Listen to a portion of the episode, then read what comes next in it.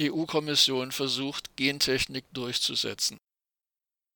Statt dass der Anbau genmanipulierter Pflanzen und der Verkauf genmanipulierter Lebensmittel in der EU verboten worden wäre, öffneten Parteienpolitik und EU-Bürokratie die Schleusen unter dem Vorwand der Wahlfreiheit. Dies erforderte die Einführung aufwendiger Nachweis- und Sicherungssysteme.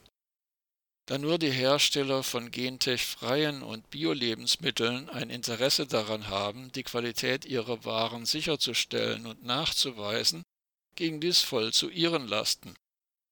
In der Folge verteuerten sich Bio-Lebensmittel, der Preisabstand vergrößerte sich und die Wahlfreiheit wurde damit untergraben. In Bälde ist nun mit der Zulassung von Lebensmitteln in der EU zu rechnen, die mit Hilfe neuer gentechnischer Verfahren wie CRISPR-Cas hergestellt werden. Damit verteuern sich labortechnische Nachweissysteme weiter und werden am Ende unbezahlbar. Das Testen von Futtermitteln, Honig und vielen anderen landwirtschaftlichen Produkten kostet bereits enorm viel Geld macht die Produkte teurer und schafft doch keine hundertprozentige Sicherheit. Gelegentlich finden sich in Bio-Lebensmitteln Spuren von Verunreinigungen. Bis 0,1 Prozent werden sie auch in der Biobranche toleriert. Die Gentechnikverordnungen der EU erlauben genmanipulierte Lebensmittel, schränken den Zugang zum Markt aber bislang durch Zulassungsverfahren ein für jeden zugelassenen genmanipulierten Organismus GMO muss dessen Hersteller Referenzmaterial liefern, damit Überwachungslabore Nachweisverfahren entwickeln können. Zudem müssen GMO und damit hergestellte Produkte gekennzeichnet werden, damit Konsumentinnen und Konsumenten, Landwirtinnen und Landwirte und Firmen überhaupt zwischen Produkten mit und ohne Gentechnik wählen können diese Verordnungen gelten auch für neue gentechnische Verfahren wie CRISPR-Cas. Dies war nicht von vornherein klar, denn die Gentech-Lobby argumentierte, dass ihre neuen Pflanzen- oder Tierkonstrukte auf dieselbe Weise entstünden wie bei herkömmlicher Züchtung, nur eben schneller. Doch im Juli 2018 entschied der Europäische Gerichtshof EuGH nach einer Klage mehrerer französischer Antigentechnikgruppen auch die Herstellung von Pflanzenkonstrukten mit neuen gentechnischen Verfahren wie CRISPR-Cas fällt demnach unter das geltende, eher laxe, europäische Gentechnikrecht.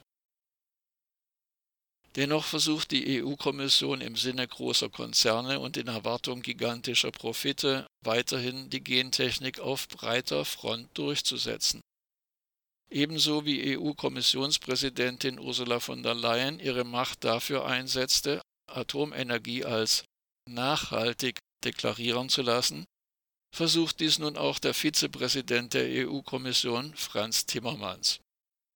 Dieser erklärte, Gentechnik sei, so wörtlich, klarer Bestandteil nachhaltiger Landwirtschaft. Auch die EU-Kommissarin so wörtlich, für Gesundheit und Lebensmittelsicherheit. Stella Kyriakides bezog Position für die Gentechnik. Sie betonte, dass die neuen genomischen Techniken Teil von Innovation sind und dazu beitragen können, Zitat, unsere Ziele im Rahmen des europäischen Green Deal und der Farm-to-Fork-Strategie zu erreichen. Ende des Zitats. Friends of the Earth Europe, ein europäisches Netzwerk von Umweltorganisationen, zu denen auch der deutsche BUND gehört, warf der EU-Kommission vor, der Gentech-Lobby bereits, so wörtlich, nachzugeben. Sie warnten, dass die Kommission trotz wachsender Bedenken, Zitat, den Weg für die Deregulierung einer neuen Welle von genmanipulierten Organismen ebnet. Ende des Zitats. Mute Schimpf, bei Friends of the Earth Europe zuständig für Lebensmittel und Landwirtschaft, sagte, die Pläne der Kommission sehen aus wie ein Wunschzettel der Gentech-Industrie. Defensiv agiert Antje Kölling, Sprecherin des Biolandbauverbandes Demeter. Sie fordert von der EU-Kommission, die Wahlfreiheit müsse weiterhin EU-rechtlich abgesichert werden. Zahlreiche Bio- und Umweltverbände hoffen nach wie vor, dass die Bundesregierung solche Forschungs- und Züchtungsstrategien fördern werde, die ohne Gentechnik auskommen. An der Basis engagiert sich die Initiative Gentechnikfreie Regionen, um durch Übereinkünfte vor Ort die Option einer Landwirtschaft ohne Gentechnik zu erhalten